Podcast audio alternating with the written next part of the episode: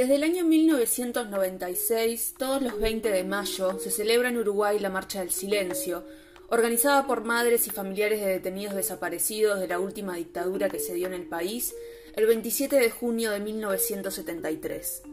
Es un momento para la memoria, para recordar a los que no están y para seguir pidiendo justicia por aquellos que se llevaron. Este mes, mes de la memoria, recordamos cuatro casos de personas asesinadas o desaparecidas por la dictadura. Para no olvidar. Comenzamos de esta manera.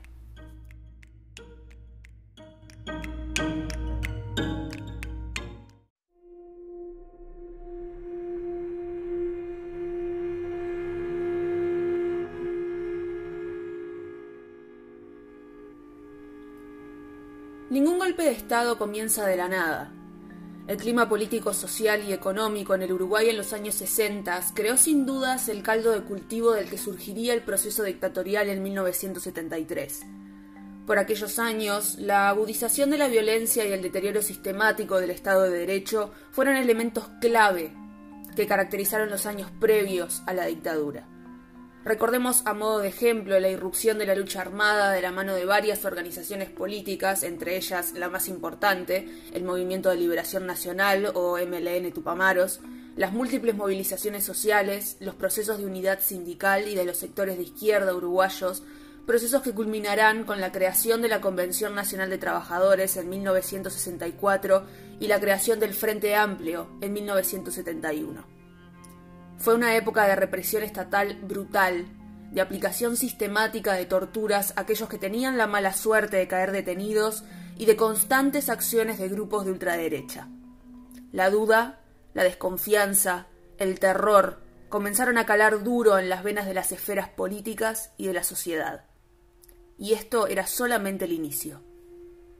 En 1973 los militares tomaron el poder gentilmente entregado por el presidente elegido en democracia, Juan María Bordaberry. Todo lo que mencionábamos anteriormente escaló.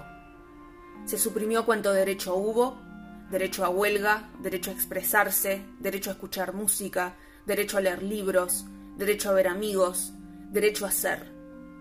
Todo quedó bajo el dominio militar. Pero hubo quienes resistieron. Hubo quienes no se contentaron con dejar de ser. El 21 de abril de 1974 llovía. La tormenta no paraba en el barrio montevideano de Brazo Oriental. En la casa ubicada en Mariano Soler 3098, los vecinos ya habían cenado y estaban durmiendo hacía largo rato. Lo que no sabían era que un comando de las Fuerzas Conjuntas, el organismo estatal que se encargaba de la represión, había copado la cuadra.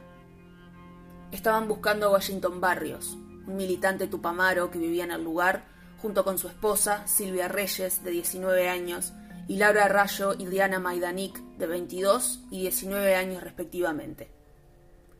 Lo que los militares desconocían era que Barrios ya no estaba en el país, ya había pasado a la clandestinidad y se había radicado en Buenos Aires. Poco después, Barrios pasaría a ser secuestrado y desaparecido.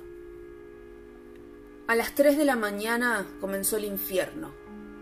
Los vecinos recuerdan a los militares subidos a los techos, alrededor de la manzana. Ya sabían que las muchachas estaban en la casa, por algo habían cercado la cuadra. El grupo militar entró al pasillo al que daban las puertas de los apartamentos. Entraron a uno por uno. En el documental Las muchachas de abril, realizado por Ignacio Guichón, uno de los vecinos recuerda a su padre abrir la puerta para dejar entrar a los militares que a los gritos les exigían a los habitantes de las viviendas que abrieran o tiraban las puertas a tiros. Todos portaban metralletas. Después de revisar casa por casa, vecino por vecino, los militares se dirigen al apartamento de Barrios y les exigen a sus padres que les dijeran dónde estaba. El padre de Barrios les dijo que Washington vivía enfrente, pero que ahora no estaba, que la única que estaba era su esposa y dos amigas. Era la única información que necesitaban. Con las tres muchachas durmiendo, los militares tiraron la puerta abajo y comenzaron a buscarlas. Allí fue cuando empezaron las ráfagas de ametralladora. Fue el único ruido que se escuchó por un rato. Las tres chicas fueron acribilladas en un rincón de una habitación detrás de unas puertas de vidrio que los militares rompieron para ingresar. La vecina de al lado recuerda el lugar exacto, ya que la cabecera de su cama estaba del otro lado de la pared, cuyo reboque comenzó a desprenderse, producto del impacto de las múltiples balas. A las cuatro de la mañana los militares sacaron los cuerpos en bolsas de nylon. Y no fue lo único que sacaron. Como era costumbre en los operativos militares de estas características, los oficiales se llevaron todo lo que podían cargar. Heladeras, cocinas, camas. Incluso los vecinos cuentan haber visto soldados haciéndose comida en la cocina de la casa. El departamento fue desvalijado y la escena de la masacre quedó impregnada en sus paredes. Los vecinos contaron más de 200 impactos de bala. Encontraron restos de cuero cabelludo pegados en las paredes y en el cielo raso. Las tres jóvenes fueron masacradas. Por supuesto, los militares defendieron su accionar, alegando que las muchachas tenían armas y que ellas empezaron a disparar, algo que los vecinos niegan rotundamente. El general retirado Nino Gabazo, quien estuvo presente en el operativo, declaró que fueron las muchachas quienes comenzaron el ataque, que ellos solamente se defendieron. ¿Atacar? Tres chicas arrinconadas en una habitación al lado de un ropero. Horacio Rayo, hermano de Laura, explica que las tres tenían intenciones de irse del país, algo que la madre de Diana y la hermana de Silvia también recuerdan. Las chicas ya habían sido detenidas, secuestradas y violadas por no más que su militancia política. Como bien expresa Horacio Rayo, no se trataba de un arma contra un arma, se trataba de una idea contra un arma. El ataque feroz perpetrado por los militares esa noche no iba dirigido a un arresto de tres delincuentes iba dirigido a asesinar con saña a tres mujeres. Laura Rayo tenía 19 años de edad y estudiaba en la Facultad de Psicología.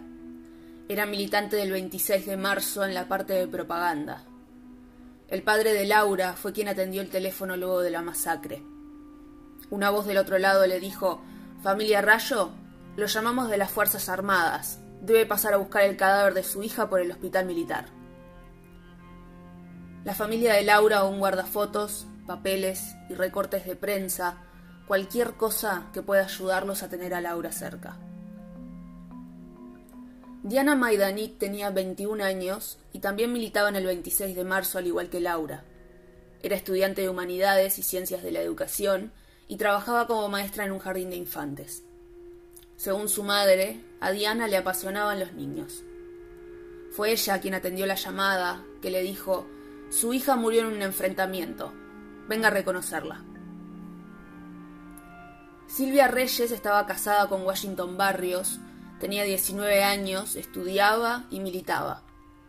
El padre de Silvia contó más de 30 impactos de bala en el cuerpo de su hija cuando fue a reconocerla a la morgue del hospital militar. Silvia estaba embarazada de tres meses al momento de su asesinato.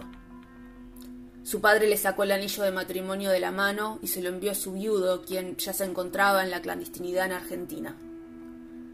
Hasta el día de hoy, el paradero de Washington Barrios es desconocido. El velatorio de Silvia se hizo en la casa de su madre, y como si no fuera poco tanta desgracia y tanta violencia, el general Julio César Rapela, quien había participado en el operativo que terminó con las tres muchachas acribilladas a balazos, se apareció en el velorio a provocar a la familia.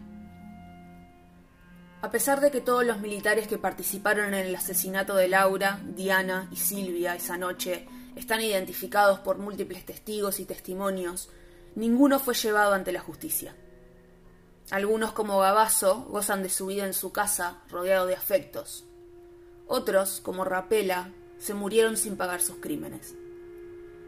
La causa fue archivada en 2007 y la denuncia se encuentra ante la Corte Internacional de Derechos Humanos todavía sin respuesta.